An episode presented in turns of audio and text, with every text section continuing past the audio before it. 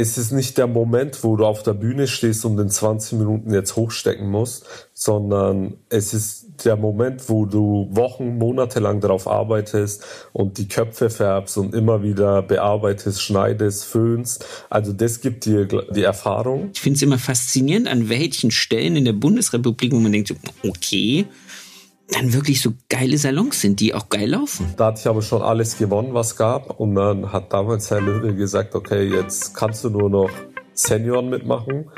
Dann ist ja okay, mache ich. Und dann bin ich deutscher Meister geworden und dann habe ich auch aufgehört.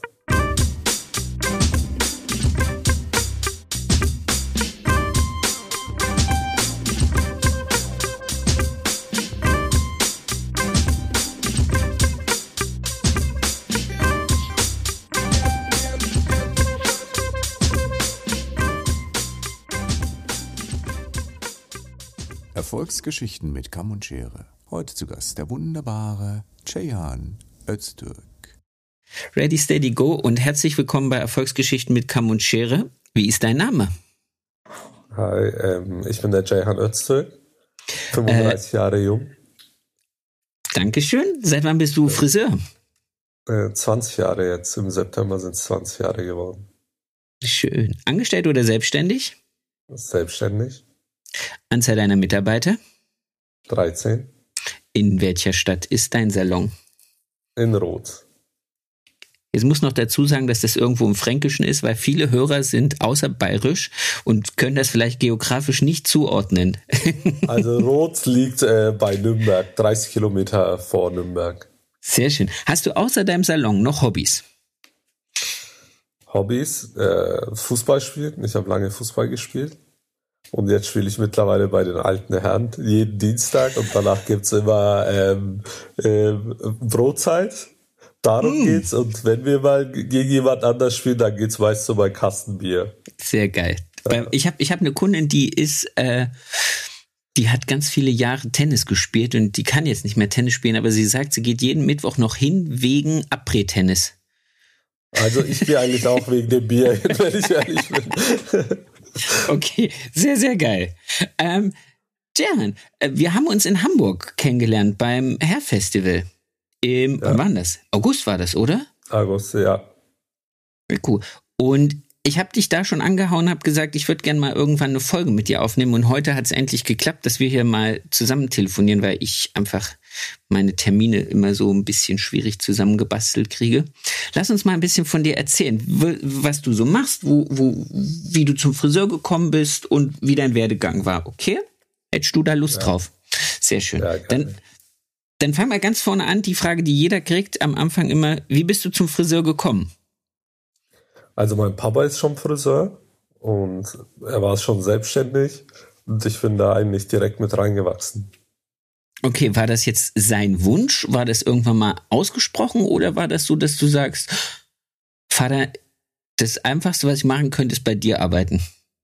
Ich glaube, mein Papa hat das sehr intelligent gemacht, weil immer, wenn ich was wollte, hat er gesagt, ey, okay, dann musst du zwei Samstage unten mithelfen im Laden und dann bekommst du das. Und da bin ich da wirklich so reingewachsen und habe mir aber wirklich nie überlegt, was anderes zu machen. Okay. Wenn ich ehrlich bin. Ja. Also ich habe noch eine Schwester, die hat es zum Beispiel nicht gemacht. Also war jetzt auch kein Zwang oder so, aber ich bin einfach reingewachsen und dachte, coole Sache. Bin Friseur geworden. Was für eine Art Laden hat dein Papa? Ist es ein ganz klassischer Gemischtwarenladen, also so ein Familiensalon gewesen oder war das ein reiner Herrensalon oder? Nee, mein Papa hat ganz normal in Deutschland gelernt bei seiner Chefin, war ein Unisex, ganz normaler ähm, Stammfriseur, wo jeder in Rot hingeht. Und den Laden hat er mit 28 übernommen okay. von, ihrer, von der Chefin. Und seitdem haben wir den Laden eigentlich. Und das ist jetzt auch der, den du betreibst? Nein. Genau, den habe ich vor, vor acht Jahren habe ich den übernommen. Mein Papa ist jetzt in Rente. Ja. Sehr cool. Lässt ja. er sich wenigstens noch ein, einmal im Monat irgendwie Miete zahlen? Ja, natürlich. Also Sehr schön. Da, Dann würde ich auch gesagt, in Wohlstand gehen. Wie gesagt, er hat, ähm, er hat, was das angeht, ist er sehr korrekt. schön mit Mietvertrag und ähm, hier alles. Ist ja auch völlig okay. Aber das heißt, ähm, sozusagen fam familiär bedingt bist du da reingewachsen und hast gesagt, ja. hey, das ist eigentlich das, was ich machen will. Hat er dich selber ausgebildet oder bist du irgendwo zur Ausbildung hingeschickt worden, hingegangen? Hm, ich habe die Ausbildung bei meinem Papa angefangen. Mhm. Aber mein Papa war damals sehr gut mit dem Herrn Windfried Löwel. Okay. Ich weiß nicht, ob, genau, äh, manche wird das, also ich glaube, viele Friseure, die ich kenne, haben auch bei ihm gelernt oder damals, wer Wettbewerb gemacht hat, kennt ihn ähm, und war eigentlich oft bei ihm. Warte mal, ist das, der, ist, das der, ist das der Trainer, der die, die, die Nationalmannschaft trainiert hat? Ja, genau. Ah, okay. Genau. Ich, gut, dann wissen ja. wir jetzt. genau. Und ähm, ich war oft bei ihm, weil ich dann auch Wettbewerbe gemacht habe und habe eigentlich die Ausbildung ein bisschen bei meinem Papa und ein bisschen bei ihm genossen. Cool. Ja. Aber äh, warte mal, wieso hast du gerne Wettbewerbe mitgemacht? Was, was ist bei dir kaputt? Ja, da bin ich auch irgendwie reingekommen. Also ich habe echt wirklich in der Ausbildung so mittelfränkische Meisterschaft mitgemacht. Ne? Und dann ja, habe ich das gewonnen, dann habe ich die bayerische mitgemacht und dann bin ich irgendwie zu Herrn Löwel gekommen und dann ja, habe ich irgendwie alles mitgemacht, was gab damals. Deutsche Meisterschaften und sowas, alles mit? Deutsche, Europa, Welt, alles. Nicht im Ernst. Ja, alles gemacht, was es gibt. Geil. Was war, was war, was ist was? Was ist was? Was ist das, wo du heute sagen würdest, dieses Training mit diesen Meisterschaften hat mir am meisten für meinen heutigen Salonalltag gebracht? Was wäre so das, wo du sagst, das ist der Grund?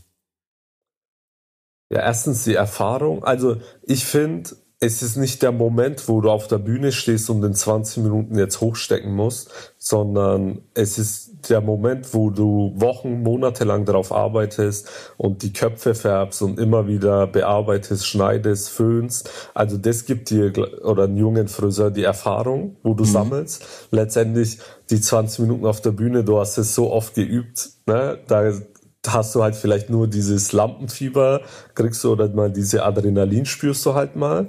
Aber ich finde, die Vorbereitung ist schon, gerade wenn du Jungfriseur bist in der Ausbildung, ähm, bringt dir schon sehr viel. Also gerade Föhnen und Färben und Schneiden, du arbeitest auf was hinaus. Also das hat mir mega viel Erfahrung auch für den jetzigen Beruf gebracht, würde ich okay. sagen. Also für meine Laufbahn. Das heißt also, dieses On-Point fertig werden, zu wissen, okay, da und da hinlegen, zack, wenn ich das Haar so anfasse, passiert genau das. Genau. Geil. Steckst du hoch? Habe ich also meine Disziplin war hochstecken. Echt ja. jetzt? Das ja, ja. So Trend, Trendcut und hochstecken. Ja. Also ich kann hochstecken, aber ich mache es nicht so oft, wenn ich ehrlich bin. Ich mache das gar nicht. Ich bin da, also das ist so, das, da fehlt mir komplett der Zugang zu. Ich kann irgendwie, mit Föhn und mit, äh, mit Haarschneiden Formen kreieren, aber ich krieg das nicht hin, Haare irgendwie so zu kämmen, zu legen, dass das nachher irgendwie, ich finde, wenn ich mir das angucke, hinterher denke ich immer, Scheibenkleister. Ja, ja aber cool. Verstehe ich, weiß, ja, aber, aber ja. Wir, wir haben uns ja, also ich habe ja eben schon mal eingangs gesagt, dass wir uns in Hamburg kennengelernt haben bei dem ja. Hairfestival. Da warst du ja für Wahl auf der Bühne als ähm, Barber und dann erzählst du mir jetzt, dass du mit Hochstecken auf der deutschen Meisterschaft rumgehüpft bist. Das ja, ist irgendwie so, ja. ah, okay. Das heißt, du ja. hast auch langhaarige Männer in deinem Salon und machst da auch schöne Flechtfrisuren jetzt gerade zum Oktoberfestzeit und sowas. Ah, alles, alles, alles, alles. Sehr geil.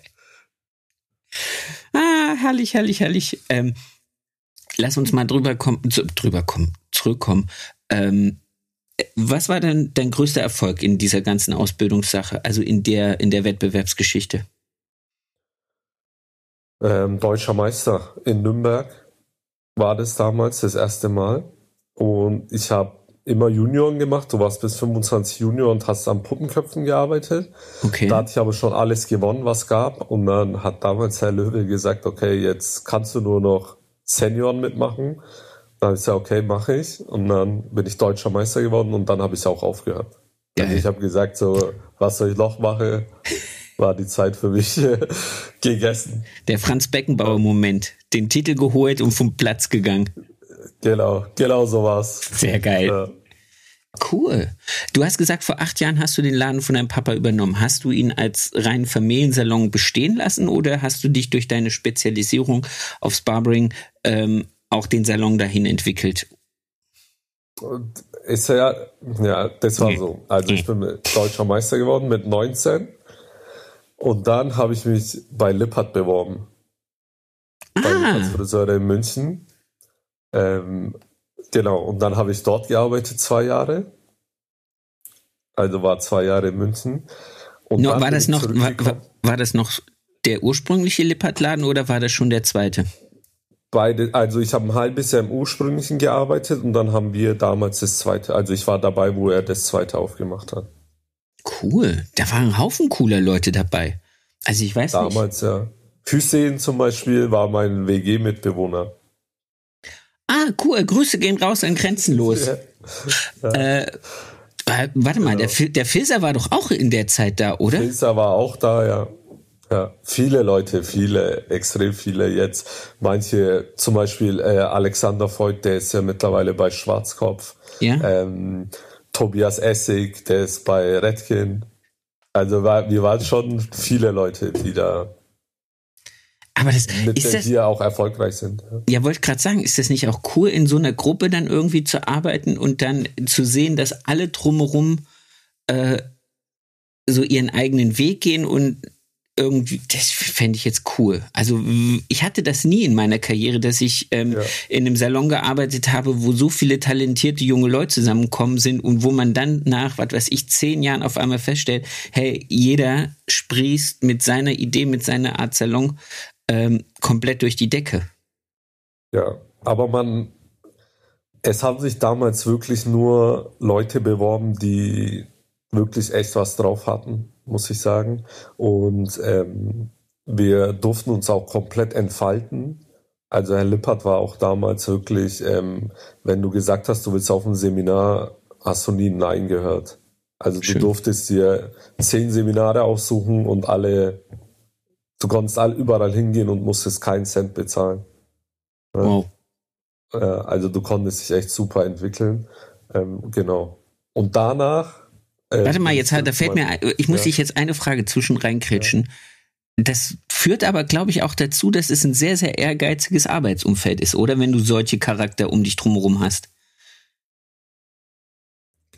Ehrgeizig, auf jeden Fall. Und er hat das alles sehr transparent gemacht. Mhm. Ja? Also du, er hat die Umsätze offengelegt, er hat gesagt, wer wie viel Umsatz gemacht hat. Wir hatten ähm, jede zwei Wochen ein Teammeeting, da wurden die Top 3 genannt. Ne? Und dann, äh, genau, und da hast, hast du halt schon so einen Push bekommen.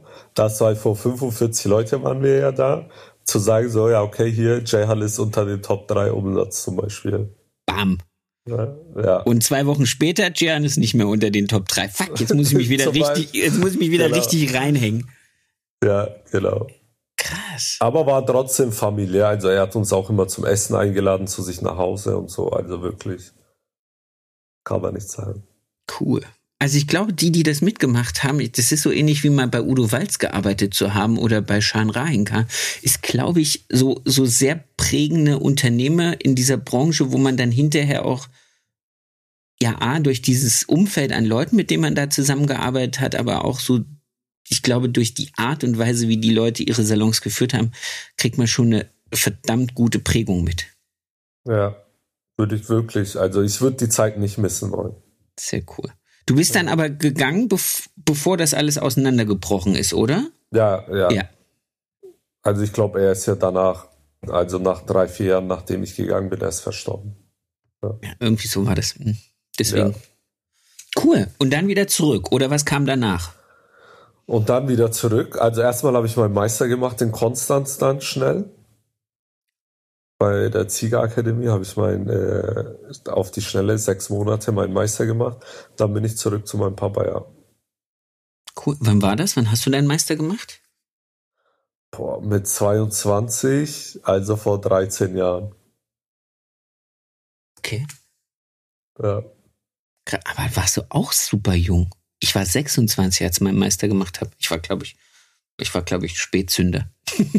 naja, ich habe ich hab ja mit 15 die Lehre schon angefangen. Dann habe ich verkürzt ein halbes Jahr, war mit 17,5 fertig. Dann bin ich mit 19 zum Lippert, mit 21 wieder weg und dann direkt mal Meister gemacht, war ich mit 22 Meister.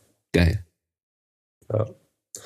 Genau, und dann bin ich zurück zu meinem Papa und habe dann mitgearbeitet, ganz normal.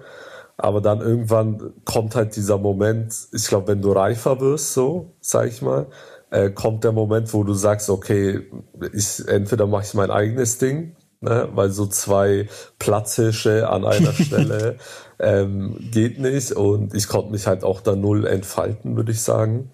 Okay. Dann kam der Moment, wo ich zum äh, Papa gesagt habe, okay, ähm, entweder so in der Art, du gibst es mir, ne? also äh, wirklich, also entweder ich, ich stürze den, den König. genau, ähm, oder ich mache was eigenes. Ne? Und mein Papa ist ja selber noch super jung, äh, der war ja 19, wo ich, er Papa geworden ist. Und dann ja, hätte ich es auch verstanden, wenn er gesagt hat, so hätte, nee, mach ich nicht. Ja. Ne? Aber er war echt wirklich sehr cool drauf und hat gesagt, ja, okay, komm, kannst es mir abkaufen und dann ganz regulär hier ja. mit Notar und ähm, Steuerberater und Vollgas alles. Ähm, Der Papa hat jetzt eine hat jetzt eine Zweitwohnung auf Malle und sitzt den ganzen Tag da und lässt sich das Leben gut gehen. In der Türkei hat er eine Zweitwohnung und ist eigentlich ja dort. Sehr geil. Öfter. Okay. Ja. Das heißt, wann dürfen deine Kinder dir deinen Ruhestand finanzieren? ich habe ja nur eine Tochter, äh, die ist erst dreieinhalb, also das dauert, glaube ich, noch. Ja, das dauert noch. Du musst durchziehen bis 67. Ja, ja, ja. Ich hoffe es nicht, aber. Gab's da jetzt mal, jetzt mal die Frage, weil das haben ja wahrscheinlich auch einige. Gab das Reibereien bei euch im Salon, Vater, Sohn? Oder war das, war das ein Arbeiten wie mit jedem anderen Chef? Es gab immer Reibereien. Wirklich. Also jetzt nicht mal auf persönlicher Ebene. Ich muss sagen, ähm, wir konnten es sehr gut trennen. Also ich war noch nie ähm, privat verstritten mit meinem Papa, aber im Geschäft hatten wir schon äh, oft Meinungsverschiedenheiten, weil ich war halt jung und wild. Ne? Ich wollte noch viel ausprobieren und viel ich habe ja gesagt, ich brauche das, ich brauche eine Online-Buchung, ich brauche jetzt ähm, einen PC als Terminkalender, Kassensystem und mein Papa so, nee, brauchen wir nicht. Kostet Geld, brauchen wir nicht. Äh, EC-Karten, äh, Kartenzahlung kostet Geld, brauchen wir nicht. Die Leute sollten, nebendran ist die Bank, die sollen zur Bank gehen. Weißt du? Sehr und er war halt immer so, immer so, kostet Geld mache ich nicht. Ne? und ich war halt immer so, ja, ich brauche das. Und da gab es die Reibereien und ich glaube, da war es auch so der perfekte Punkt, wo wir gesagt haben, komm, äh, mach du das und dann ist die, habe ich meine Ruhe. So in der Art, glaube ich, hat er sich am Schluss gedacht. Sehr schön. Aber ähm, hat er, ist er jetzt gar nicht mehr mit drin? Also es, gar nicht. Gar nicht. Gar nicht. Okay, weil oft höre ich dann gar so, oh, so für ein, zwei Tage hüpft er noch ein bisschen rum, macht noch seine alte Kundschaft. Nee, nee, nee. Der kommt nur zum Kaffee trinken manchmal. Sehr zum geil. Ratschen so ein bisschen. Ja. Das, ist, das, das ist auch sehr geil. Ähm, ja. Was würdest du jemanden raten, der an derselben Situation ist wie du mit deinem Vater damals? Ähm, wenn es um Geschäftsübernahme geht. Also wenn man jetzt so diese, diese klassischen Moment hat, Vater, Sohn, Tochter, Vater, Tochter, Mutter, äh, Geschäftsübergabe abtreten. Was waren so die Punkte, wo du gesagt hast, boah, hätte ich das vorher gewusst, hätte ich es anders gemacht oder so wie ich es gemacht habe und so wie ich es von anderen gehört habe, hatten wir den besseren Weg? Gab es da irgendwelche Stolpersteine, wo du sagst, also ich muss sagen, bei mir Gott sei Dank nicht, aber wir haben uns auch echt gut beraten lassen äh, von unserem Steuerberater. Mhm. Und wirklich, wir haben es so gemacht, wie es wie wenn mein Papa ein Fremder gewesen wäre. Also ich musste der Bank einen Businessplan vorlegen, äh, um eine Finanzierung zu bekommen. Die habe ich halt dann gemacht und ähm, meine Finanzierung bekommen und wie gesagt dann alles über Notar gemacht mit Anwalt und äh, Steuerberater und Mietvertrag und ähm, dadurch hatten wir auch null Kopfschmerzen, wenn ich ehrlich bin, okay. weil wir es wirklich so gesetzlich und so gemacht haben, wie man es halt machen kann. G ging jetzt gar so. nicht so um, um das Gesetzliche. Ich habe immer irgendwie so ein bisschen das, was unterschwellig oft zugetragen wird, ist eher so die Tatsache, ähm, dass man einfach so dem alten Herrn, der alten Dame sozusagen so ihr Baby wegnimmt und dann so diesen, diesen Knatsch gibt, dass es da irgendwie so. Ich glaube, der Wendepunkt war ähm, auch bei ihm, ich habe im Juni übernommen damals, ne? Und im November alles rausgerissen. Das ist alles kaputt also gemacht. Alles kaputt gemacht. Also ich habe im November komplett umgebaut, weil ich glaube, das ist nochmal das war erst da habe ich so gespürt, dass es dann meins ist, weil yeah. ich konnte so einrichten, wie ich das haben will und ne, sein Zeug war so raus und das war alles so von mir und ich glaube, da war auch sein Moment, weil wo wir alles abgerissen haben, hat er gesagt, er fährt jetzt in Urlaub, der kann das nicht mit ansehen. Ja? Das ist bestimmt, glaub, aber jetzt überleg dir mal, jetzt überleg dir mal, du hast, wie lange hat es gemacht? Ja, insgesamt 40 Jahre war er Friseur, ne? Ja, und jetzt überleg mal, dann kommt dein Sohn und reißt dir einfach dein ganzes äh, ja, Equipment raus. Geil. Ja. Geil und krass. Ja, und da hat er, hat er, glaube ich, auch realisiert, so, okay, jetzt ist over, also jetzt gehört's nicht mehr mir. Und für mich war das so der Punkt, wo ich sage, so, okay, jetzt, ich habe so eingerichtet, wie ich haben will und Ne? Und da war das, ich glaube, das war der Moment, wo ich, ich würde jedem empfehlen, wenn ich was übernehme, wirklich mich zu verwirklichen und zu entfalten. Einmal mit dem Bulldozer durch und neu bauen. Ja, so eine Art. Hat aber auch Spaß gemacht. das glaube ich gerne. Was waren dann so, was waren so deine ersten äh, Schritte in die Selbstständigkeit rein? Weil ich habe festgestellt, was mir, also du hast ja jetzt wahrscheinlich auch das Team von deinem Papa mit übernommen. Damals? Ja, wir waren nur zu viert. Naja, aber das, dann wart ihr nur noch zu dritt. Ja, aber ist gar keiner mehr da, ja. Jetzt von hast, den, hast du alle äh, weggekretzt? nee, ich glaube, das war auch ein Prozess. Also ich habe, wie gesagt, umgebaut und direkt die Preise um 50 Prozent angehoben. Und da hat schon jeder zu mir gesagt, inklusive mein Papa, du gehst pleite und das kannst du nicht in Rot bringen und die armen Stammkunden. Und manche Mitarbeiter sind da auch damit oder die sind damit nicht klargekommen. Jetzt okay. zu sagen, so, es kostet, kostet jetzt halt das jetzt äh, das Doppelte. Ähm, und dann, ja, ist es ja ein Prozess, was über Jahre geht. Ja. Sind manche gegangen, andere Menschen sind gekommen. Ja. Ja, wenn ihr jetzt 13 seid, hast du es ja schon ein bisschen mehr aufgebaut, als es dein Vater aufgebaut hat. Ja, ich mache auch den Umsatz, was er im Jahr macht, in drei Monaten. Deswegen ist er, glaube ich, ganz zufrieden mit mir, oder wie es gelaufen ist. Das ist doch cool. Wie viele Plätze hast du bei 13 Mitarbeitern? Also 13. 13 Stühle auch. Ja. Cool. Die sind alle Teilzeit, halb äh, oder Vollzeit, Auszubildende, Assistenz, Rezeption? Also ich habe vier Azubis und eine Teilzeit. Die arbeitet Donnerstag, Freitag, Samstag und sonst der Rest alle Vollzeit. Wow. Acht Vollzeitangestellte. Ja.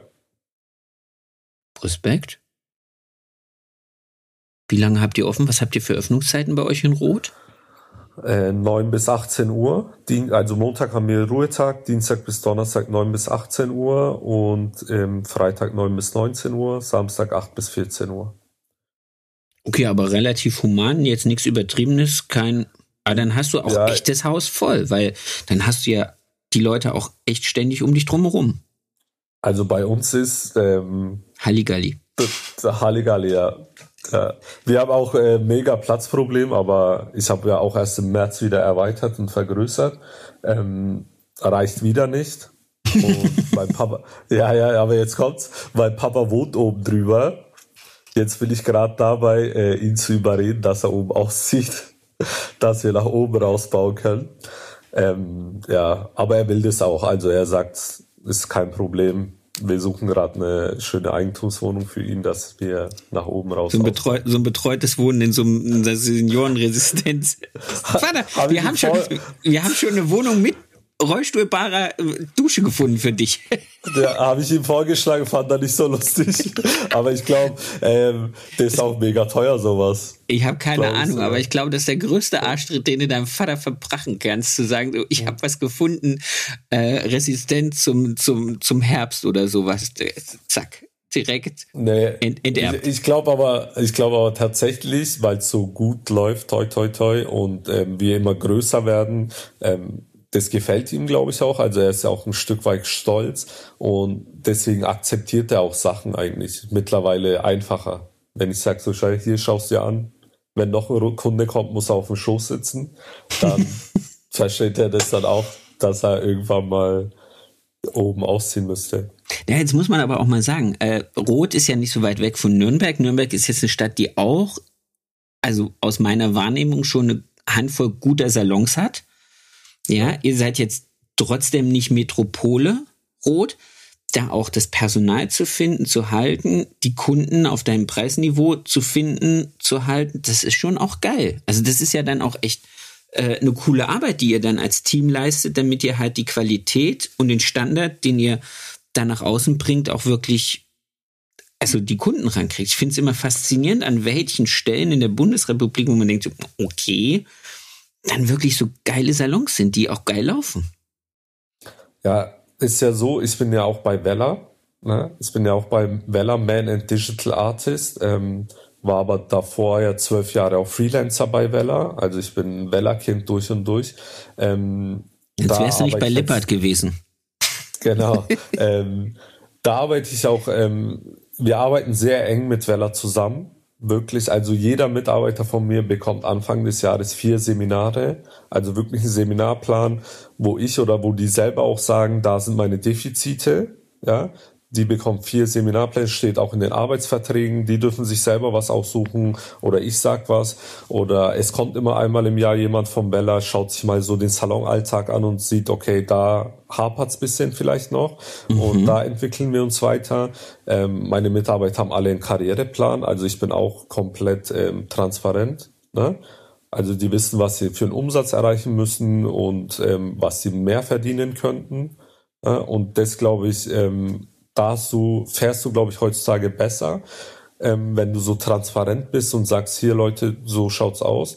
Ähm, und was wir halt, oder was so ein Benefit ist, glaube ich, ähm, ich bin auch sehr flexibel. Ne? Also wenn jetzt jemand zu mir kommt und sagt, ich will vier Tage arbeiten und meine 38 Stunden in den vier Tagen durchballern, dann sage ich so, ja, okay, ich glaube, viele heutzutage, die keine Mitarbeiter finden, ähm, sind so unflexibel. Ja, glaube ich Ich höre ich hör oft, wenn ich Seminare gebe und so, ja, die wollen heutzutage nur noch drei Tage arbeiten, die andere will nur noch ähm, fünf Stunden am Tag arbeiten. Dann denke ich mir, und? Nimm's ja. doch mit, also besser wie niemand. Wenn du doch, du arbeitest doch, die meisten arbeiten heutzutage mit Terminen. Wenn ja. du das so terminieren kannst, dann ist doch mir egal, wann die Person, ob der vier Tage da ist oder drei ja. Tage also deswegen, ich glaube, man muss flexibel bleiben. Ich habe das aber auch eine den, Zeit gehabt. Ja. Ich habe das mal eine Zeit lang gehabt aus dem Grund zu sagen, ich möchte gern, dass wir alle zur selben Zeit anfangen und zur selben Zeit aufhören. Einfach weil ich gedacht habe, ich kann die Zusammengehörigkeit, also dieses Teambuilding damit äh, besser greifbar machen. Es ist sagst so, hey, wir ja. kommen alle morgens zusammen, wir haben alle irgendwie so so diesen Start in den Tag zusammen und wir gehen dann auch alle zusammen aus dem Salon raus. Das macht so dieses. Und dann habe ich irgendwann mal festgestellt, eigentlich ist es mir, das klingt jetzt vielleicht ein bisschen brutal, bums egal, wann die ihre Stunden und wann die ihren Umsatz machen. Ich hatte jetzt angeboten, weil ich echt schon lange mit dem Gedanken spiele, zu sagen, wir machen den Samstag komplett zu. Wir verteilen das einfach auf die fünf Tage vom Montag bis Freitag und habe das frei in die Gruppe gestellt, habe meine Gedanken dazu geäußert, habe gesagt, ich, so, ich würde das jetzt, ich würde das für mich geil finden. Und dann kam wirklich aus der Gruppe raus so, nee, äh, mh, der Montag ist mir aus dem und dem Grund auch immer mal wichtig. Ich würde gern weiter in so einem rotierenden System bleiben. Vielleicht machen wir aus drei Wochen zwei Wochen. Das würden wir gern mal probieren. Aber auch mit der Prämisse, wir gehen wieder zurück auf äh, zwei Samstage und einen Montag. Und dann dachte ich mir so, okay, Leute, wenn ihr da wenn das euch glücklicher macht, ja. dann machen wir das so. Dann lassen wir das für jeden in dem Prinzip laufen, wie es funktioniert. Was ich nicht will, ist, dass irgendwie vier verschiedene ähm, Intervalle sind, so dass es mal ist, dass montags keiner da ist oder montags ja. alle da sind und dann, aber ansonsten bin ich da. Ist mir das ehrlich gesagt egal. Also, also ich, egal im ich, Sinne von begrenzend. Ja, ich finde es auch wichtig, also wie du sagst, auch in dem Prozess die Mitarbeiter mitzunehmen. Ne? Und nicht versuchen, in irgendwas reinzudrücken. Ja, und ich glaube, da ist bei vielen das Problem, dass sie versuchen, Mitarbeiter in was reinzudrücken ne? Mhm. und in dem Prozess eigentlich gar nicht mitnehmen. Ich sag immer zu meinen Mitarbeitern, ich will gar nicht im Vordergrund stehen. Also mir wäre es am liebsten, wenn jeder so wäre wie, wie als wäre es ihr Laden, als ja. wären sie selbstständig. Weißt du, wie ich meine? Also die brauchen mich auch ähm, nicht alles fragen. Ne? Ich habe eine Salonleitung. Ähm, ich sag so, hey, klärt das mit der Eva und wenn die Eva sagt, das ist okay, ne? dann passt dann das. ist es für mich okay. Also ich brauche jetzt nicht wegen ähm, 20 Euro Produkt, ob ihr das auf, aufmachen dürft oder ob ihr das bestellen dürft, braucht ihr mich nicht fragen. Ne? Wenn es jetzt weil in die Tausende geht, dann würde ich es gerne schon wissen. Aber ähm, alles andere lasse ich die da komplett frei entfalten, wenn ich ehrlich bin. Also glaube, das ja. tut denen auch gut. Und du bekommst ja heutzutage nur Mitarbeiter, wenn deine Mitarbeiter dich äh, weiterempfehlen. Ja. Also du kannst, äh, du kannst in Facebook, Instagram Werbung machen, du kannst ähm, Arbeitsagentur, alles machen, versuchen. Es ist das Einfachste, wenn du zu einem Mitarbeiter sagst, hey, du siehst ja, wir brauchen Platz, ähm, wie schaut's aus, kennt ihr vielleicht noch jemanden? Ist die Wahrscheinlichkeit höher, dass du jemanden bekommst, wenn sie deinen Betrieb feiern, äh, wie wenn du 1000 Euro Instagram-Werbung machst. Ich fand das ganz interessant. Mein Jascha hat mir das letzte Woche erzählt. Ähm, mit dem habe ich schon mal eine Podcast-Folge gemacht. Das ist ein ähm, Unternehmensberater. Und der hat dann gesagt, weil er ein bisschen Beef mit, seinem mit seinem Vorgesetzten hatte in seinem Team. Und dann ging es halt drum, ähm, ist er zu seinem Team gegangen, hat gesagt, was wäre das ein Problem, wenn wir das Trikot tauschen? Und dann dachte ich mir so, hä, was meinst du jetzt damit? Und dann sagte die Leute, die in dem Unternehmen arbeiten und in meinem Team sind, arbeiten wegen mir in diesem Team und weil sie das Bild, was ich den Leuten für eine Arbeitsmoral oder für ein Ziel gebe, als ihr richtiges empfinden. Wäre das okay, wenn wir das unter einer anderen Farbe machen, unter einem anderen Unternehmenslogo oder wie auch immer, würdet ihr mitkommen? Und das fand ich hochgradig spannend, weil wir sind eigentlich nichts anderes als äh, für die eine Vision ihren Tag und ihr Leben zu gestalten. Ja. Und wenn wir sozusagen das richtige Trikot sind, also der richtige Verein, um es jetzt in deiner, weil du ja auch viel mit, mit den Fußballern zu tun hast, äh, wenn du der richtige Verein für die Leute bist, dann passiert genau das, was du gesagt hast. Dann gehen die nämlich auch zu, zu Spielern von anderen und sagen du, hey, ich habe gehört, bei dir ist nicht so fancy. Guck mal bei uns. Wir haben neben der Dusche auch noch eine Sauna nach dem Spiel. Ja. So, also jetzt nicht, dass ich jetzt irgendwas gesagt hast, was komisch klingt. Ja, ja. Nee, nee. Aber verstehst du, das ist, ich glaube, ja. dahin müssen wir uns als Unternehmer, als Geschäftsführer, als Leader, als wie auch immer du es bezeichnen möchtest, nicht hinentwickeln, eine Vision zu kreieren von dem, was wir als Arbeitsplatz anbieten und dann die Leute darauf zum Fan machen und sagen, wenn du Bock hast, noch mit irgendwem zusammenzuarbeiten, den du geil findest hier im Team, um noch besser zu performen, empfehlen uns. Ja, cool. ich auch. Also ich finde, das ist heutzutage das Beste, was man machen kann. Du, ich würde noch mal auf was zurückkommen, was du vorhin gesagt hast, ja. nämlich Karriereplan und Transparenz. Möchtest du uns ein bisschen in diese Art Karriereplan mal mit einfügen? Also wo, wo beginnt der? Beginnt der schon bei den Azubis? Beginnt der erst bei den Jungstylisten? Oder ähm, wie hast du da, dir das in, gestaffelt und gibt es da ein bestimmtes Reglement, in das dann auch jeder wirklich gleich einsteigen kann? Oder wie läuft das ab? Nee, bei mir fängt es wirklich vom ersten Ausbildungsjahr an. Ne? Mhm. Also alle meine Mit äh, Azubis, die neu anfangen, gehen direkt zu Vella. Bei Started Seminar gibt's immer im August. Ne, die sind eine Woche dort und lernen schon mal Ansatzfarbe und Waschen und Kundenempfang und so kommen cool. die schon zu mir in den Laden. Ja, ähm, genau und bekommen dann auch wirklich genauso wie die Ausgelernten ihre Seminare jedes Jahr immer vier Stück, ähm, manchmal mehr sogar, weil dann fährt man ja doch mal zu einem Trendabend oder macht irgendwas. Ähm, und natürlich irgendwann, ich habe zum Beispiel eine, die hat schon bei mir gelernt und die ist wirklich in einem High Level, sag ich mhm. mal. Sie macht jetzt zum Beispiel nächstes Jahr ihre Trainerausbildung. Ne? Ah, das sind cool. viermal eine Woche bei Vella. Ähm, das finanziere ich auch komplett. Ne? Also das ist dann High-End und Ja. danach könnte sie zum Beispiel auch bei Bella Freelancerin nebenbei noch werden und natürlich nebenbei noch äh, Geld verdienen, wenn sie Lust dazu hat. Sehr klar. Aber es also ist ich jetzt nicht, ermögliche schon die Möglichkeit. aber das, das bedeutet jetzt nicht, dass, dass sie sozusagen anhand dieses Karriereplans Umsatzstufen erreichen können und dann, was weiß ich, zu einer Art Teamleader, Salonmanager heranwachsen, sondern einfach nur für sich selber einen Karriereplan. Wie werde ich technisch gut? Wie werde ich argumentativ gut? Und wie kann ich einfach meinen Umsatz, mein Einkommen durch diesen Karriereplan, also durch diese Seminarentwicklung und durch die Persönlichkeitsentwicklung gestalten? Genau, und intern ist es bei uns so geregelt, haben wir auch zum Beispiel, wir haben eine, das ist eine Farbexpertin, die, was ich gerade gesagt habe, die ihr Trainerschein macht. Ne? Ja. Bei Neukunden kommt sie immer mit dazu und berät mit. Also es sind vier Augen Cool. an der Neukundin dran. Das ist ihre Aufgabe, verdient dadurch natürlich auch mehr, weil sie mehr Verantwortung hat. Dann habe ich eine, wie gesagt, das ist meine Salonleitung. Ne? Sie ist natürlich in einem anderen äh, Preissegment. Ne? Oder Die arbeitet aber auch noch am Kunden? Die arbeitet noch am Kunden, ja Okay. ist mit drin. Ähm, dann habe ich ja einen separaten Herrenbereich. Ähm, da habe ich einen, der kümmert sich komplett um den Herrenbereich mit Bestellungen, mit wirklich alles, was Herrenbereich anfällt. Also bei mir hat schon jeder Mitarbeiter eigentlich eine Aufgabe. Ne? Und diese Aufgabe bekommen sie auch honoriert. Ähm, ist halt so, klar, wenn umso länger du dabei bist, umso größer werden die Aufgaben. Ne? Aber jeder hat eine Aufgabe, dass sich jeder wertgeschätzt fühlt, weil ich finde dieses Stylist, Top-Stylist und ne, so wo wo die Friseure verschiedene ähm, Preise haben.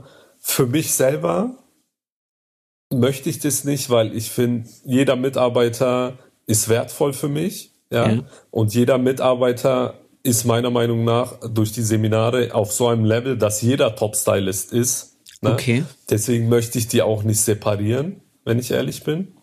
Lieber arbeite ich sie, lieber habe ich sechs Monate vielleicht einen Minusumsatz bei der Person, arbeite sie aber da hoch, dass sie eine Top-Stylistin ist, dass wir alle den gleichen Preis verlangen können, wie jetzt Menschen zu separieren. Also ist meine Meinung, aber es gibt ja Aber das- Friseure, bei das denen es heißt- funktioniert. Das heißt, wenn du jemanden neu ins Team kriegst, A nicht genau weißt, ist er in diesem Qualitätslevel, was du für deinen Haarschnitt, was du für deine Koloration verlangst, ähm, kriegt der trotzdem denselben Preis wie die, die seit 15 Jahren für dich arbeitet und alles Tipodello macht? Ja, aber alle, die bei uns anfangen, bevor sie anfangen, gehen erstmal zum Master of Color. Ah, Alle. Also alle, bevor du bei mir anfängst, kriegst du ein Master of Color Seminar bei Bella, eine Woche, dann bist du zu 90% Tico, ja. okay, Und ja. ähm, genau, und wir, ich arbeite ja auch zum Beispiel, Jens Hagemüller war jetzt bei uns, hat ein Schnittseminar gegeben. Ne? Wenn du, wenn, ich finde halt immer, wenn ein Menschen diese Basis schon hat, Ja. ne, kannst du es relativ schnell auf ein Niveau bringen, ne? Ähm, oder stimmt. auf dein Niveau bringen, meiner Meinung nach. Und das dauert vielleicht für mich vier, komm, lass es acht Wochen sein, ne?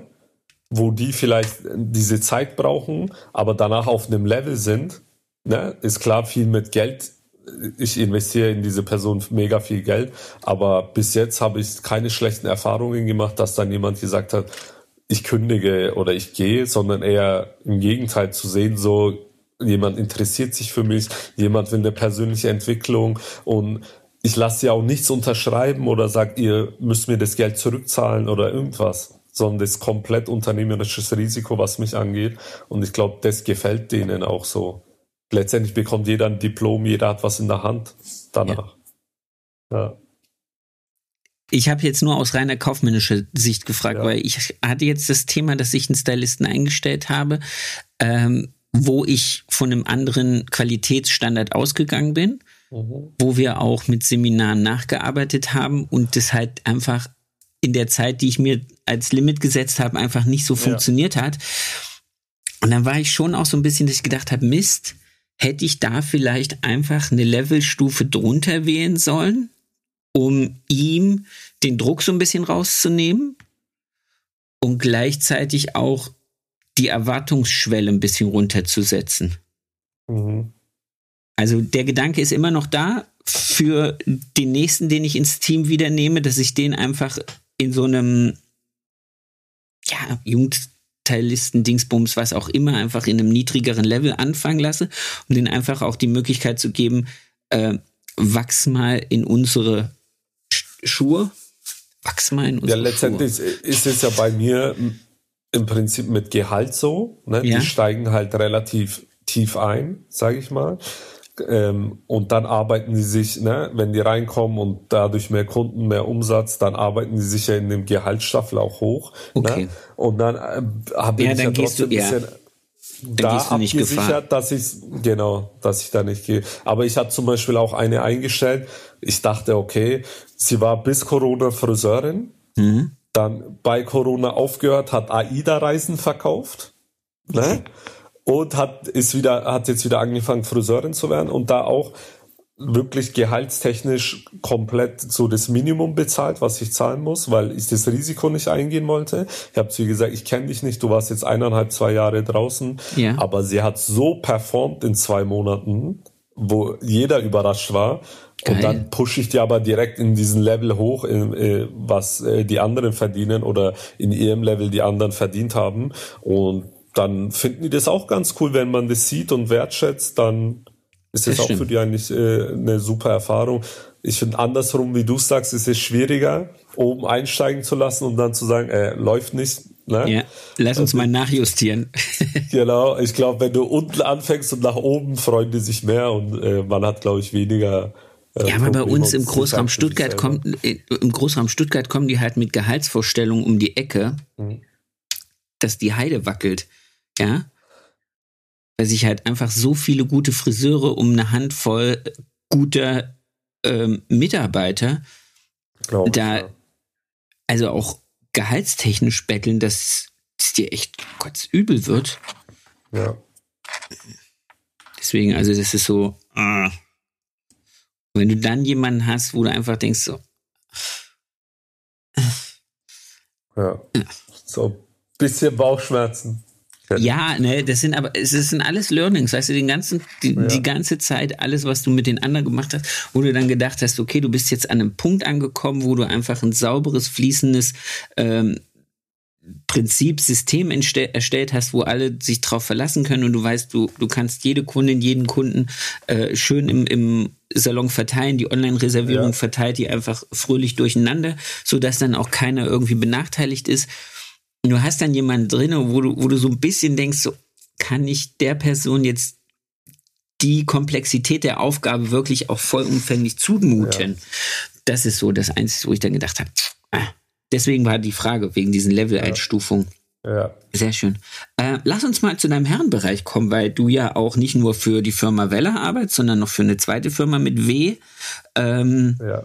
und da ja auch, äh, jetzt musst du es mir genau sagen, weil ich habe das letzte Mal in Hamburg das irgendwie falsch, diese, diese Abstufung bei Wahl zwischen Ambassador und ähm, Nicht-Ambassador. Das erklärst du jetzt mal ganz kurz. Bitte. Okay, also ich bin Ambassador, also Ja. Markenbotschafter. Ähm, und dann gibt's noch ähm, Educator. Das war's, Educated. Das ist Genau. das, was Adi ist, ne? Genau, was Ati ist oder Gio zum Beispiel. Ja, genau. Die zwei Was- Unterschiede gibt's. Was ist deine Aufgabe? Ähm, ist mal, wie, also die Aufgabe von dem Ambassador ist eigentlich, ähm, wir bekommen alle die ganzen neuen Maschinen Clipper zugeschickt ähm, und machen halt dann Instagram-Content dadurch. Ja, also wir machen halt im Monat, sag ich mal, so zwei Reels, zwei Stories. Ne? Okay, das cool. ist unsere Aufgabe. Und im Gegenzug, ähm, klar bekommen wir immer einen Repost von Wahl und äh, bekommen halt alle Clipper oder alles, was wir brauchen, bekommen wir von der lieben Heike. Wir wollen Äh, jetzt keine Werbung Sprach- machen. Ja, äh, wir bekommen äh, äh, mit einer Sprachnachricht, wenn ich sage, hey, ich bräuchte das oder das oder hey, ich habe zwei neue Azubis, könntest du denen mal eine coole Tasche schicken, ne? So, dann ist Wahl da echt so cool drauf, dass sie uns das alles ermöglichen. Okay, aber das heißt, du bist Markenbotschafter im Sinne von, du transportierst das Know-how mit dem Produkt, mit der Marke nach außen. Ja. Du bist aber auch genauso, wie du es bei der Vella bist, auch als Trainer unterwegs und zeigst den Leuten, wie sie dann, was weiß ich, äh, im Salon mit der Maschine richtig umgehen und wie sie richtig faden und sonstig irgendwas. Ne, das macht, glaube ich, eher Educator. Okay. Ne? Also Educator geben ja oft so ähm, Schulungen, zum Beispiel beim Großhandel, weil Wahl verkauft ja oft über Großhandel. Ne? Ähm, sowas machen die oder auch echt mal so Salonschulungen. Das mhm. mache ich jetzt für Wahl selber nicht. Das mache ich für Bella tatsächlich. Okay. Ähm, aber das in Hamburg habe ich ja gemacht für Wahl zum Beispiel. Da hat mir die Heike das Vertrauen geschenkt. Ähm, jetzt mache ich in Berlin, sind so Inspiration Days 5.0. Weiß mhm, nicht, cool. Genau. Ähm, da hat mich die Heike angefragt, da bin ich ähm, zum Beispiel. Also sie ermöglicht einem schon, dass man on stage auch arbeiten darf für ja, Wahl. Cool. Ja, das ist ja. cool. Was sind so die Pläne, die Ziele? Was ist so deine Vision für, also vor zwei Jahren hätte ich noch gesagt, was ist dein Fünfjahresplan? Heute würde ich sagen, wo möchtest du, jetzt sind wir im Oktober 2023, wo möchtest du im Sommer 2024 mit deinem Salon stehen?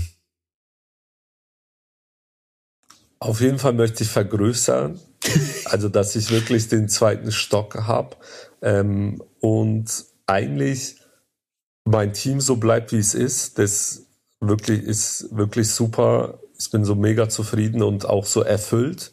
Äh, so die letzten zwei Jahre, muss ich sagen. Ähm, was wir sehr viel zurzeit machen, ähm, wir sind zum Beispiel bei Ansons drin, machen jetzt vier Samstage in Styling bei Ansons. Ähm, was ist Ansons? Ansons, der Herrenausstatter, gibt's ja bei, in Hamburg, haben die, glaube ich, in Köln, Nürnberg. Da haben ah, wir einen Stand okay. jetzt. Genau.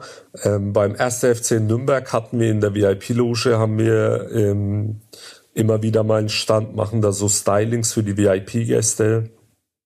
Ähm, genau, und äh, bei Marco Polo waren wir im Flagship Store in München und haben da ein Styling gemacht. Ähm, sowas finden meine Mitarbeiter ganz cool und ich ganz cool. Sowas. Das ist auch sehr cool. Dass wir in dem Prozess wachsen, dass wir so viele Events machen können.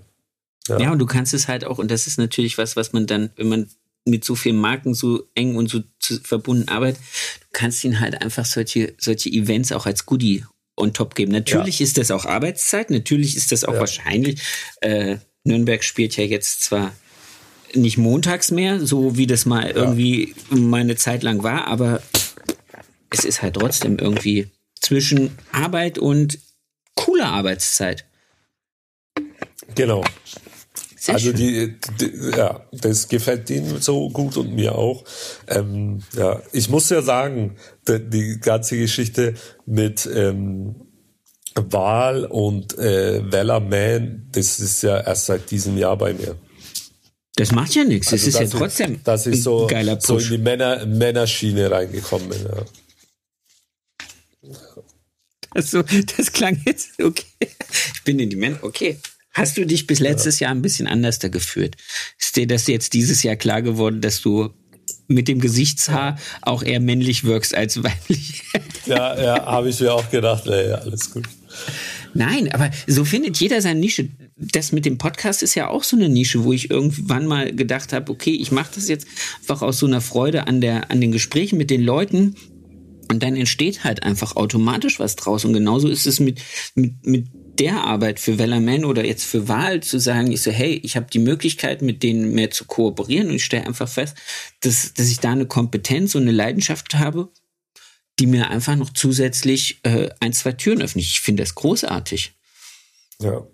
Ja, und wenn man sich auch nicht in, in seinem Sach versucht zu verrennen, dass man irgendwie jedes Jahr sich in einer anderen Disziplin spezialisieren möchte oder jedes Jahr ein anderes Konzept fahren möchte oder keine Ahnung, sondern einfach sagt, hey, das ist meine Kernkompetenz, mein Laden hat meine Familie schon immer ernährt, seit mein Vater das gemacht hat, das ist unser Haupteinkommen und alles, was ich nebenbei dadurch, dass ich mich einfach äh, aus Leidenschaft noch mit Herren, mit Bärten, mit äh, was weiß ich, äh, Anziehkultur für Herren beschäftige, habe ich jetzt eine Kompetenz, die in Rot vielleicht sonst keiner hat.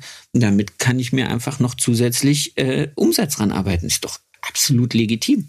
Ich glaube eh, dass äh, wir immer mehr dahin kommen müssen, dass wir uns in unseren Salons explizit spezialisieren. Also das, was ich, als ich 1997 angefangen habe zu lernen und was in ganz vielen Salons bis heute noch zelebriert wird, dieses von Kindern bis Oma, von Welle über Herren einfach so alles durchmachen, das wird, glaube ich, in den nächsten Jahren sukzessive runterfahren und die Salons werden immer, immer feinjustierter. Auf Blond, auf Pflege, auf Schnitt. Es wird ja. auch wieder Haarschneidesalons geben. Es wird auch vielleicht Salons geben, die sich ausschließlich darauf spezialisieren, zu sagen, hey, wir sind die Einzigen in der Stadt, die überhaupt noch Dauerwelle machen. Lass uns uns darauf spezialisieren. Lass uns unser Portfolio in die Richtung positionieren. Bam. Also bin ich ganz fest überzeugt. Also bei mir war das ja so, ähm, also ich war ja immer Farbspezialist bei Bella und habe Frauen gemacht und alles cool und äh, natürlich dadurch auch mein Laden so, ne, Farbspezialist und dann kam ja so die Zeit, ich weiß nicht, ob du das auch gespürt hast, so vor fünf, sechs Jahren, wo die ganzen Barbershops dann langsam kamen und ich habe halt die, gemerkt, die normalen die, Barbershops oder die wirklich guten? Die, die normalen, sage ich mal, okay. ja. Okay. Ähm, trotzdem hat man aber, finde ich, in Unisex-Salons, auch bei mir, gemerkt, dass so der Männeranteil immer weniger wird, ne? weil die Männer dann doch viel abgedriftet sind, ähm, weil die so ihren eigenen Reich haben wollten, vielleicht ja. auch. Ne? Ähm, und da habe ich gemerkt, okay, ich muss irgendwas ändern. Ja, also ich muss es attraktiver machen, dass die Männer zu uns auch kommen wollen in einen Unisex-Salon. Ne? Und da habe ich mich ja, habe ich mir gedacht, okay, was kann ich machen? Ich kann mich jetzt ähm, tot ärgern, warum sie nicht zu mir kommen und ähm, jede fünf Meter ein Barbershop ist, der für zehn Euro Haare schneidet, oder ich ändere jetzt komplett was bei mir. Und da habe ich halt gemerkt, dass eigentlich viele Männer auch Bock hätten auf Farbe. Ah. Ja ne, gerade so auch die jüngeren Leute und siehst ja auch bei den Fußballern, alle sind blondiert heutzutage. Und dann habe ich mir gedacht, komm, Jehan, mach das bei den Jungs auch und mach das bisschen öffentlich. Ne? Ich habe es schon immer gemacht, aber komm, zeig das auf Instagram und mach das. Und so ist ja mein Herrenanteil extrem hoch geworden. Ja, die ganzen Fußballer sind dadurch auf mich aufmerksam geworden. Ähm, Wahl ist dadurch, bin ich zur Wahl gekommen. Äh, und bin bei Vella jetzt äh, Man and Digital Artist geworden, weil die Sehr gesagt geil. haben, ich bediene gerade so eine Nische, ne? mit ähm, super Fading, sag ich mal, ohne mich jetzt selber zu loben, aber mit einem super Haarschnitt, inklusive mit einer super Farbe. Ja. ja? Und mit einer super Pflege, was sie mitnehmen können. Also ich glaube, dieses diese Schiene bei Männern ist echt ähm, gerade wirklich im Kommen. Und was mir auffällt, wenn ich halt Seminare gebe, ist es halt, dass viele Unisex-Salons viel mit der Schere arbeiten können, aber wenig mit Clipper. Ne? Und das fehlt so ein bisschen so, ne, um diesen ja, es ist auch, es, ja, es ist halt, es ist halt aber auch nochmal eine, eine Technik, die ich, die ich jetzt einfach nicht durch zwei YouTube-Tutorials erlernt bekomme, dann sieht es zwar aus, als dass ich mit der Maschine den hier machen kann. Ja. Nee. Aber ja. es ist wie alles, du, du ja. musst dich halt reinarbeiten. Und, ja, und andersrum ist es ja auch so, wenn ich Seminare gebe in Barbershops, dass sie mega gut mit Clippern sind. Ja, nicht schneiden aber können. eher, eher mit der Schere schlecht arbeiten können. Ne? Und ich glaube, wenn, wenn man das beides kombiniert oder daran arbeitet, dann können da echt coole Sachen entstehen. Und aber ich glaube, das ja ist mein Vorteil, was ich gerade mache. Es gibt ja gerade die so eine, ähm, ich glaube, Hair Emotion Gruppe und äh, eine Gruppe um so ein paar englische ja. Sesuna, die sich aber auch auf diesen Herrenbereich spezialisiert haben, die einfach mit der Schere geil sind, die aber auch mit ja. dem Clipper geil sind und vor allen Dingen auch mit der, mit der Formsprache für Herrenfrisuren gerade komplett andere Wege gehen. Also ich denke schon, dass, wie gesagt, Nische ist für mich in den nächsten Jahren Zukunft zur Positionierung. Und dann brauche ich vielleicht auch aufgrund des Mitarbeitermangels gar nicht so ein großes Team, ja. sondern ich sage, ich bin mit zwei, drei Leuten, die irgendwie tiptop in Farbe sind, die tiptop im Pflege sind, die tiptop im Schnitt sind und habe da so meine kleinen Sterne verteilt und Feierabend. Und lass mir das bezahlen. Und lass natürlich, da, da brauchen wir gar nicht mehr drüber reden. Wenn du dir ja. anguckst, wie gerade äh, die Inflation und die Märkte und alles nach oben geht, es gibt keinen Weg zurück. Es gibt nur den Weg zu sagen, ich muss mir mein, mein Salon, meine Positionierung in dem oberen 10 bis maximal 20 Prozent der Einkommensklasse muss ich mich hinsortieren, so wie du das mit deinen Nürnberger Fußballern gemacht hast. Ja, Feierabend. Die gehen auch nicht für 15 Euro Haare schneiden. Ja. So, die wissen aber auch, dass sie irgendwie zweimal am Wochenende bei Sky und in der Sportschau unterwegs sind. Und sie sind alle eitel genug zu sagen, ich brauche dafür die geilsten Haare. Ja. Punkt. Und du kannst sagen, Leute, tut mir leid, ich bediene hier ähm, die Spieler von da und da, die sind bereit, den Preis zu zahlen. Wenn du dieselbe Qualität auf deinem Kopf haben willst, dann musst du leider auch denselben Preis zahlen. Ja. Punkt. Auch wenn du nur von Kräuter Fürth bist. Die sind auch super, also beide super. Ich habe keine Ahnung. Das ist jetzt so eine Ecke, wo ich ja. mich wirklich gar nicht mehr auskenne. Ja. Aber beides zweite Liga oder ist Nürnberg erste? Beides zweite Liga, ja. Gut. Mein 96 ist auch nur zweite Liga. Aber ich glaube, in der zweiten Liga sind gerade mehr Traditionsvereine als in der ersten. Schalke, Hamburg, Berlin. St. Pauli. Also St. Pauli. Ach, schon. Hm. Mensch, sehr schön. Jetzt, äh, äh, wir sind schon eine ganze Weile unterwegs, mein Lieber. Ja. Ich würde jetzt noch eine Frage stellen, die, die jeder zum Schluss kriegt, nämlich äh, würde ich gerne wissen, was dein schönster Kundenmoment war oder war. Genau, bis heute. Okay. Vielleicht hast du da was. Äh, also ich habe einen Kunden, den schneide ich schon seit meiner Lehrzeit. Mhm. Und das, das ist der Philipp. Und da war es, der hat jetzt geheiratet. Ne? Und das war mein schönster Moment, weil ich habe von ihm wirklich alles miterlebt. Ne? Also erst, er hat den Abschluss für, in der Schule gemacht, seinen Realschulabschluss. Dann habe ich ihm für den äh, Abschlussball habe ich ihm die Haare gemacht. Dann hat er irgendwann mal seinen Abschluss in Gesellenprüfung gemacht. Ich habe seine Haare gemacht und dann hat er studiert jetzt und seinen Master gemacht. Da hat er, äh, habe ich seine Haare gemacht und jetzt war so der der letzte Punkt so in seinem Leben, sag ich mal, ne? Halt yeah. so, nicht der letzte, aber halt so, so, so ein Highlight. Punkt, sag ich yeah. mal. Highlight, ähm, seine Hochzeit. Da habe ich ihm jetzt die Haare gemacht und dann saßen wir auch da und haben Bier getrunken und dann habe ich gesagt, ey, Philipp, du bist mein längster Kunde und überleg mal, wie lang was wir schon alles mit, was ich mit dir alles schon gemacht habe und du mit mir. Und da hat er auch gesagt, so ja, er fühlt sich da auch, er war noch nie bei einem anderen Friseur ne? und er kann sich das auch nie vorstellen, woanders hinzugehen. Und das war, glaube ich, wenn man immer so mal Revue passieren lässt, ähm, ist, glaube ich, immer so das Schönste, wenn man Menschen so ähm, immer begleitet und die trotzdem immer, wenn die was vorhaben oder wenn was, wenn was Cooles ist, aber auch vielleicht mal was Schlechtes, ne? Ja dass sie trotzdem das mit dir teilen und zu dir kommen und dir halt trotzdem so ein Vertrauen schenken. Ich glaube, da, da wird man auch mal emotional, finde ich, bei sowas. Absolut das zu Recht. Mal ganz schön.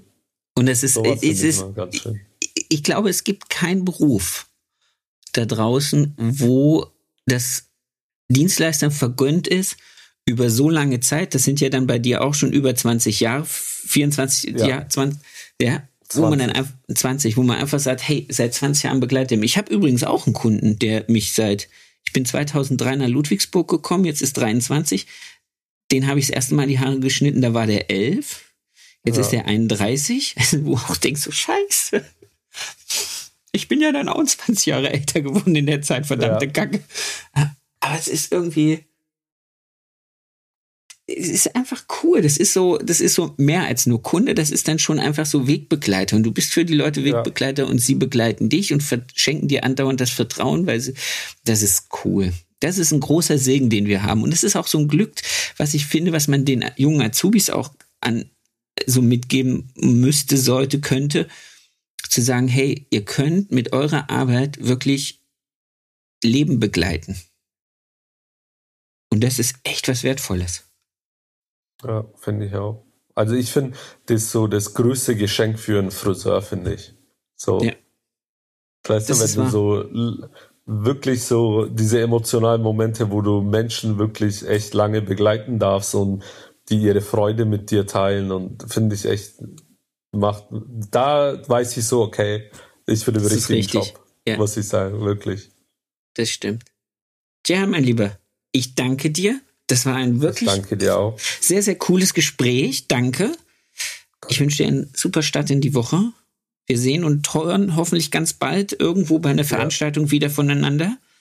Das würde mich riesig Fall. freuen. Und jetzt danke ich dir und ja, beim nächsten Mal wieder auf ein Bier. okay, auf jeden Fall machen wir. Ja. ja. Hab eine ganz, ganz wundervolle Woche. Danke, ebenfalls. Tschüss. Tschüss.